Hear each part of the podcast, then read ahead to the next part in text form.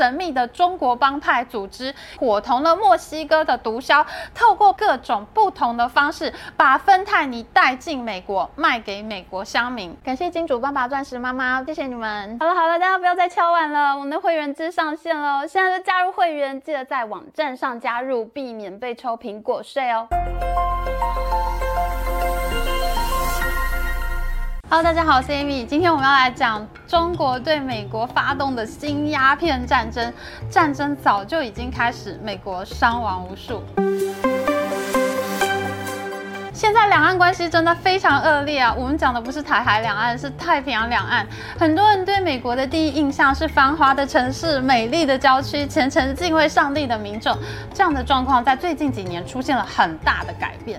在很多大城市，像是旧金山啊，或是费城啊，在城市的阴暗角落都出现了吸毒的僵尸。他们吸毒过度，脸色惨白，走路非常缓慢，就走不动了，定格在那里，跟美国僵尸片里面的僵。是非常相像。这个是费城市中心的肯辛顿大道。费城是美国历史上最重要的城市之一。美国的独立宣言就是在费城签署的。美国这个国家就是从费城开始，从英国的殖民地一路发展成世界的霸主。因此呢，费城有“自由之城”的称号。然而，费城的市中心现在却是僵尸满地爬。不只是费城，在美国西岸的旧金山、西雅图这些大城市，也都有僵尸聚集的角落。当然，旧金山和西雅图仍然是科技巨头和独角兽公司冠盖云集的科技大城。但是呢，这些城市的很多个阴暗的角落却变成了僵尸乐园。如果大家想看更多的僵尸场景，我们推荐 YouTube 上面的 USA Livestream 这个频频道呢，他们每天都有做僵尸的直播。美国吸毒僵尸的问题到底有多严重呢？因为我们是财经频道嘛，一定要讲一个量化的数据来衡量。我们来看这张图，根据美国国立卫生研究院下属的药物滥用防治单位做的统计呢，在一九九九年的时候，全美吸毒致死的人数一年不到两万人，但是呢，二十年来这个数字不断的攀升，尤其在二零一四年以后突破五万人大关，二零二零年之后呢，更是爆炸性成长，在前年，也就是二二零二一年，已经有超过十万美国人吸毒过量而死。在所有毒品里面，最快速成长、最可怕的就是合成类鸦片药物芬太尼了。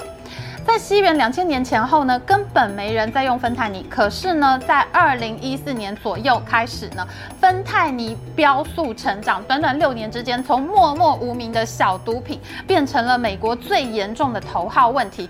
每年有超过七万人死于芬太尼注射过量。这也就是说，美国每年吸毒死掉十万人，里面有七万人就是被芬太尼害死的。芬太尼其实是一种人工合成的类鸦片止痛药，它就跟鸦片是非常类似的东西。芬太尼的效果比我们常常听到的吗啡要强个五十到一百倍。那芬太尼呢，在一九六零年代历史初登场的时候，其实是被用来当做全身麻醉药的。那到了一九九零年代中期，常常被当成是癌症末期病人的安宁缓和药物，因为癌。真的是太痛了，芬太尼呢就是很好的止痛药。单纯的芬太尼并不会让人变成刚刚我们看到那种恐怖的僵尸，出问题的呢是合成的药物。因为现在美国的吸毒人口呢，他们在打芬太尼的时候会加上大型动物的麻醉剂 Xylazine，这两种药物混合起来就会导致我们刚刚在影片里面看到的吸毒者定格不动或是直接入岛。更可怕的是，这种配方会让人肌肉和皮肤之间的血液循环被切。阶段，你的皮肤就会开始脱皮溃烂。当一个人的神经系统被破坏，表皮又溃烂的时候，你看到的就是僵尸的样子了。等到最后，你的毒瘾越来越大，就很容易吸毒过量致死，一年都能死掉十万人，就更难想象到底现在到底有多少美国人在吸毒呢？美国的药物滥用与精神卫生管理厅呢，曾经做过一个统计，染上毒瘾的人，他因为要买毒品，而且呢，他染上了毒瘾，他就没有办法上班工作嘛，他还要医疗费去治疗他的毒瘾。那如果他们再去偷去抢，还犯罪了，那又有犯罪的损失，这些经济的损失全部加总起来，每年会造成七千四百亿美元的负担。我们台湾身为全球前三十大经济体，一年的政府总预算也不过九百亿美元而已。美国滥用毒品带来的经济损失，每年是要花掉八个台湾的政府总预算。哎，哎，你觉得我们在讲这一段现象，还有这一段数字的时候，你有没有觉得似曾相识？你有没有依稀想起来中国清朝末年的鸦片战争呢？满洲人所建立的大清帝国，他们在帝国的晚期也遇到了民众吸食鸦片的问题，有很多人中了毒瘾，躺在鸦片榻上不适生产，是不是就很像我们刚刚看到美国大城市现在正在面临的问题呢？当时大清国的林则徐主张烧鸦片，结果呢，发生了鸦片战争。美国现在也出现了林则徐一样的人物。早在美国总统川普竞选连任的二零一八年前后，他就曾经把打击毒品当做自己的主要政见，甚至在川习会的时候，川普还把芬太尼的问题和科技大厂高通的并购案拿出来跟中方一起讨论。芬太尼对川普来说就就跟高通差不多是一样重要了。后来拜登当选总统之后呢，芬太尼的问题持续恶化。美国的国务卿布林肯他也多次的要求要跟中国开会讨论芬太尼的问题。请问为什么要跟中国讨论芬太尼的问题呢？因为这些芬太尼都是从中国进口的。我们来看一下美国缉毒局 DEA 呢，他们在二零二零年的报告，这个报告里面就提到了，不管是直接进入到美国，还是先运到墨西哥，再从边境偷渡进入美国，美国九成的芬太尼都和中国相关。你看这个图，几乎所有的芬太尼都是从中国运到美国的。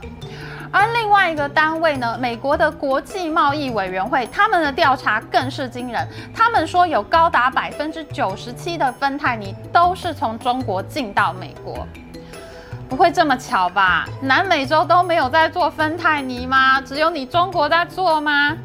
前美国国务院的官员 David Asher 呢，他现在在非常著名的智库哈德逊研究所工作。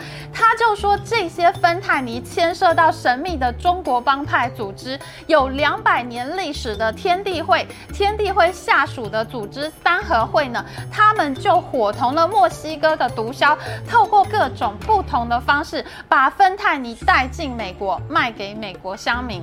而这位前美国国务院的官员。他更指名道姓地说，三合会背后的势力就是中国共产党的统战部。大家想想看，中国怎么可能还有什么民间组织呢？宗教团体、政党、环保组织、NGO 一概都被共产党消灭了，哪有什么黑道组织可以在中国国内存活呢？存活下来的组织都是被特许的。只是前国务院官员这么说哦，美国的老牌情报官员 John Cassara 呢，他更是亲自到美国国会提出他的书面证词。他说呢，中国共产党发展出一套贩毒的新商业模式，还主导了缜密的犯罪组织。John Cassara 说呢，来自中国的贩毒组织，他们还介入货运公司的经营，因为货柜上面会贴各种来源地、目的地的各种标签嘛。那他们呢，这个三合会呢，就会去把货柜上面的各种标签打乱。你可能看到是三合会组织寄出来的货柜，但是打开来根本就查不到东西，这就让其他国家的执法机关很难去追踪毒品。同时间呢，在美国当地也有三合会的成员，他们就负责销售网络，他们会利用网络跟社群媒体来推广行销。中国的社群行销是最厉害的，他们还负责把这些芬太尼呢送到买家的手上，这跟脸书上面的诈骗集团手法是非常相似的。这种贩毒的模式呢，跟西方犯罪集团利用暗网贩毒的模式是完全的不同。那这些背后有有中国共产党撑腰的毒贩，真的是极其嚣张。他们直接用明网卖毒，可以接触扩散到更多人。如果你真的想买，可以刷信用卡或者刷 PayPal。而且呢，中国的网络金融也非常厉害，他们有各种多元的支付方式，甚至也收加密货币。这样呢，你的弃毒组织就很难去追踪金流了。而更夸张的是，这些作用极强的芬太尼，它也很具备中国特色。什么样的中国特色呢？就是真的很便宜。中国的芬太尼跟其他的毒品相比，真的是便宜到不行。我们以旧金山为例，在全世界这个薪资所得最高的加州湾区呢，你可以用不到十块钱美金的价格就买到一剂芬太尼。十块钱美金在加州湾区比一个大麦客餐还要更便宜。你看，在加州一个大麦客餐还要十三块多，芬太尼比你吃麦当劳还要更便宜，高中生零用钱都吃得起。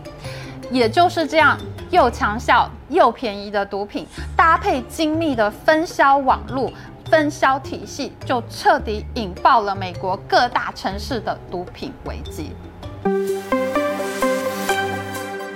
中共真的是世界的毒瘤耶！当年打鸦片战争的是英国，又不是美国。美国人还拿庚子赔款帮中国盖大学，北京清华大学、上海复旦大学、广东中山大学、南京大学、浙江大学，都是美国用庚子赔款建立的学校。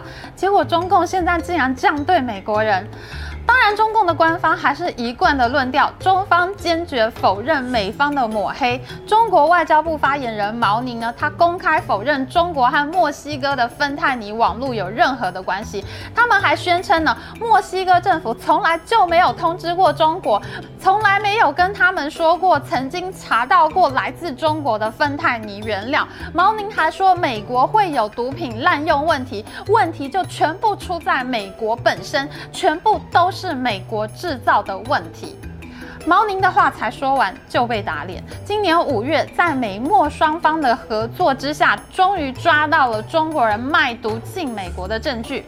墨西哥政府成功在墨西哥湾拦截到一台货轮，就是从中国山东的青岛开出来，经过韩国釜山之后，一路航行到墨西哥。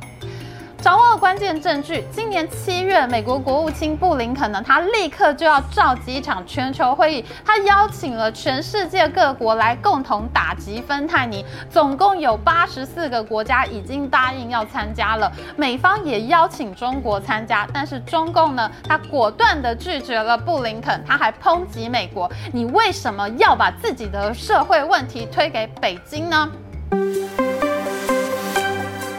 在吸毒问题的背后，美国新的左派运动和民主党近年来的高度左倾，是毒品问题滋生的土壤。过去几年，大家耳熟能详的 BLM 黑命贵运动和 Antifa 安提法组织呢，导致了美国主流社会左倾的思想。我进电影院看芭比的时候，我没有想到我会看到一个还蛮左派的电影。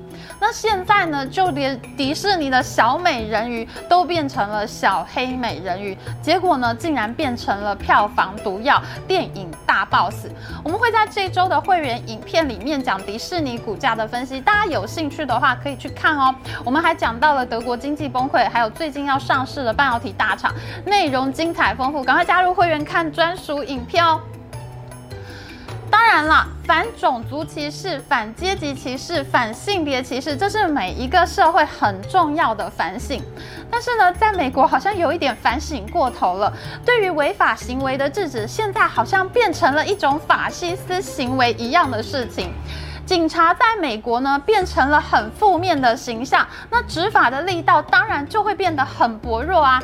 当你开始变得没规没矩的时候，这个社会当然就会开始变得没有人敢管，对吸毒呢就变得过分宽容。譬如说呢，在去年年初的时候，加州的毒品问题实在太严重了，那加州社会呢就开始热烈的讨论一个 SB 五十七法案。进步派的人士呢，他们认为应该要开放安全药物注射所，提供一个合法的区域，让吸毒的人可以好好的吸，放心的吸。由专业的基金会提供安全的毒品注射中心，吸毒者自备药物来注射中心，让专业人士帮你注射。专业人士会帮你量身打造最适合的剂量，你就不会吸毒致死了。这个法案最后当然被加州州长否决了，因为这基本上就是宣告毒品合法。然而，进步派的人士他们感到强烈的不满，他们认为如果否决这个法案，就会有更多人吸毒致死。这是不是很毛骨悚然呢？面对严重的吸毒问题，进步派的人士不去鼓励从源头打击毒品，不鼓励戒毒中心或者医疗机构介入，帮助吸毒者走出来。他们不鼓励警察执法，他们讨厌警察，他们反过来要求成立合法专业的吸毒中心。所以你想想看，这个问题真的是很难解决。进步派人士他们根本就不敢大声要求执法，而推动进步左翼思想的组织，譬如说 Antifa，它背后到底有没有中共的资金，也是一个备受争议的话题。中共真的是世界上最大的一颗毒瘤，诶，不仅发展了贩毒组织、新的网络贩毒商业模式，还从脑中的思想去毒害美国人。真是太令人担心了吧！不过呢，我的很多朋友说，美国其实就是一个时不时会发生嬉皮运动的反权威社会。每次有大的逆反运动，就也会有相应的反省，慢慢会回到强大的轨道上面。不知道大家怎么看呢？下一集我们还会再讲左胶造成的另外一个奇葩现象，请大家持续追剧哦。喜欢我们的影片，请记得帮我按赞，还有记得按订阅频道加开启小铃铛。那我们下次再见哦，拜拜。